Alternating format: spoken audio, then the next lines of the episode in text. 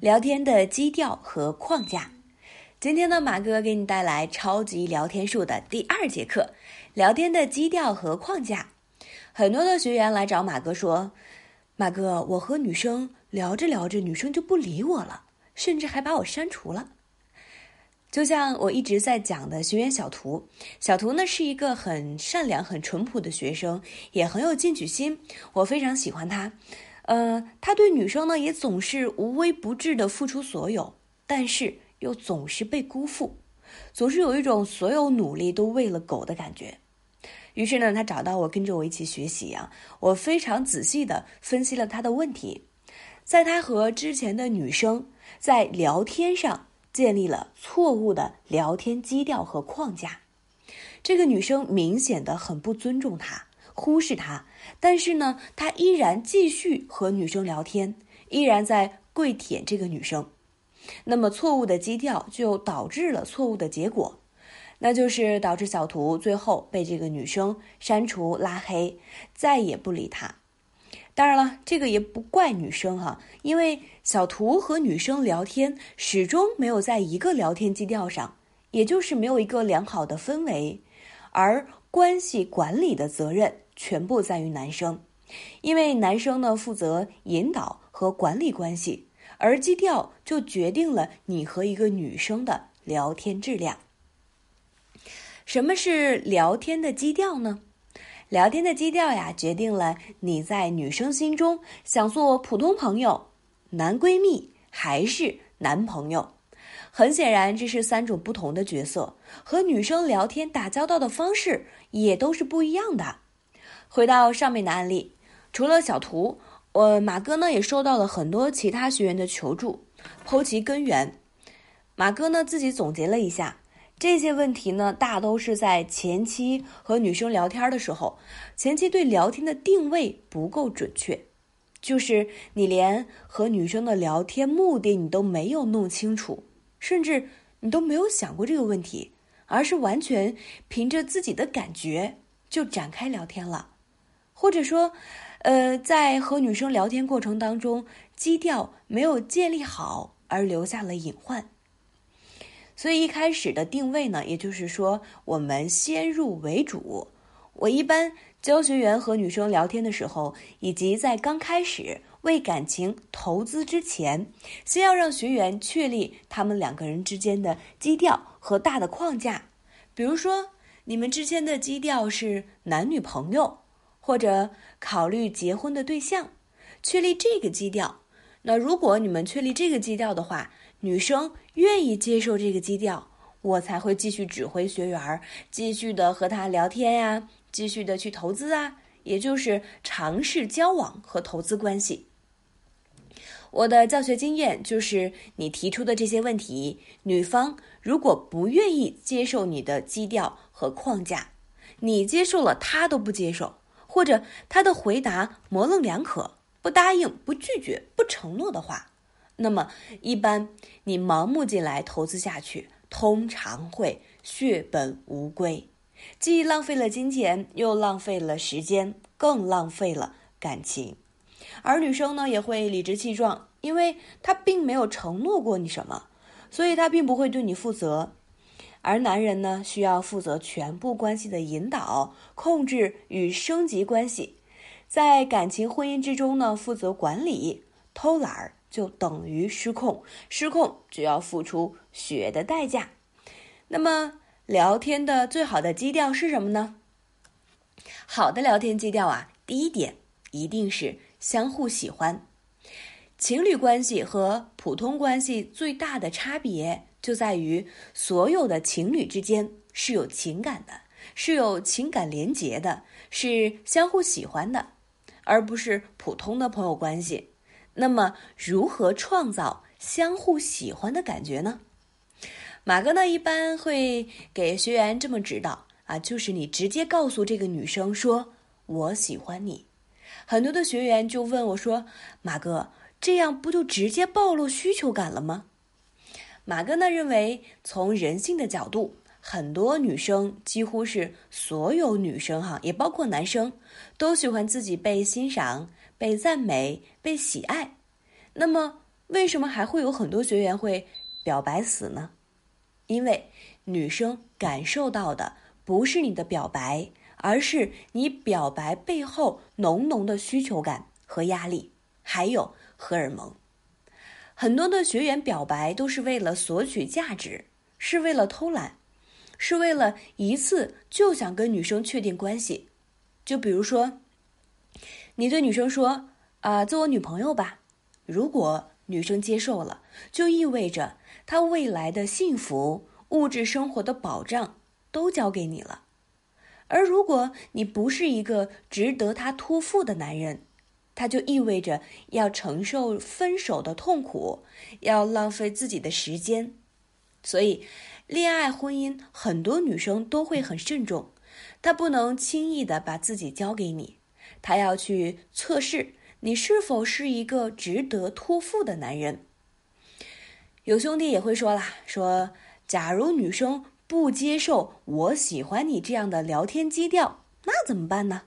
很简单，啊，妹子不接受我喜欢你这样的基调，那不意味着她不接受我觉得你很漂亮这样的基调呀。如果还不接受，那也不意味着她不接受我觉得你性格很温柔很好这样的基调呀。所以呢，第一点，聊天的基调一定是循序渐进的，最终的目的是我喜欢你，你也喜欢我。只是呢，马哥把复杂的问题分解了。如果聊天的基调指向是没有问题的话，他还愿意和你聊天，那么你们之间的关系呀就会越来越亲密。第二点呢，就是诚实。女生都喜欢真实的男人，很多的女生呢都选择了一个普通的男生，就是因为看上这个男生的诚实、本分。不会欺骗他，会好好的保护他这些优秀的品质。而我一直和我的学员强调，你一定要做真实的自己，不要弄虚作假，因为一个谎言往往需要更多的谎言来遮盖。而女人一旦发现你对她撒谎了，你就会瞬间失去对她所有的吸引力，即使你再有价值。我身边呢有很多的女性学员和女性朋友离婚的分手的原因，就是突然发现男生欺骗了她，然后她看穿了这个男生的欺骗，导致她对这个男生不再信任。因为女生都是一个对细节很敏感的动物，有一句老话说的特别好，叫“细节打败所有”。在感情当中，细节打败爱情。所以，马哥在这里奉劝你一句：本分做人，千万不要因小失大。第三呢是信任，信任是所有关系的基础。当你需要去查手机、雇佣私人侦探来检测对方是否专一的时候，证明这段关系其实已经破裂了。马哥一直和学员说：啊，所有的不信任别人，其实就是你。不信任自己的表现。如果选择进入一段亲密的关系，就要做到信任不疑，疑人不信。因为啊，不安全感和需求感会摧毁你所有的美好的关系。信任伴侣的同时呢，也要信任自己，因为很多的不信任别人的心理映射，其实就是不信任自己。第四呢，就是尊重。我不管是对我的男学员也好，女学员也好，我都会强调，尊重是所有关系的前提。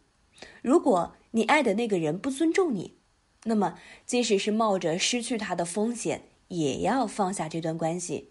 因为人与人之间的关系基调是平等与尊重。如果一个人不尊重你，你还愿意去跪舔他，为他付出，那么他只会。更加不尊重你，因为他内心里面会瞧不起你。那最合理的方式就是你要远离他，或者你一次性的把这个关系给扭转过来。在这个基调和基础之上呢，可以开始针对他，针对他不同的需求，提供不同的价值，也就是之后咱们的课程当中会讲到的八步聊天法。还有呢，你一定要大气。要是一个舍得为他付出投资的人，我认识的那些既美丽又有魅力的人，都舍得为另一半投资，为自己投资，不仅仅是物质上的投资哦，还有精神上的投资。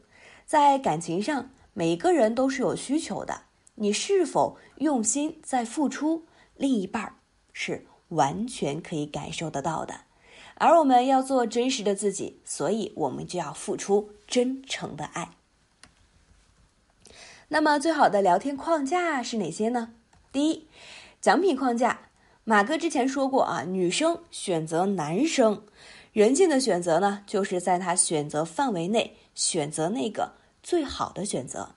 那么，首先你要相信自己，你要自己相信你可以，那么你才会影响到他的思想和认知以及选择。也只有你自己相信自己是他最好的选择。你才会追到他，这就是马哥说的奖品心态。呃，可能有些兄弟会觉得奖品框架比较抽象，那么你可以在微信上私聊我，我给你咱们配套教材的实战聊天案例，相信你能学会奖品框架怎么运用。第二，带领法则，你负责引导关系，也就是带领关系，呃，也就是引导聊天。在聊天中呢，你一定要掌握聊天的主动权，不能被他牵着鼻子走。还是那句话，弱者只会服从强者。如果你要去追求一个人，那你的框架一定要在他之上。第三，如火如荼，风林火山，侵略如火，不动如山。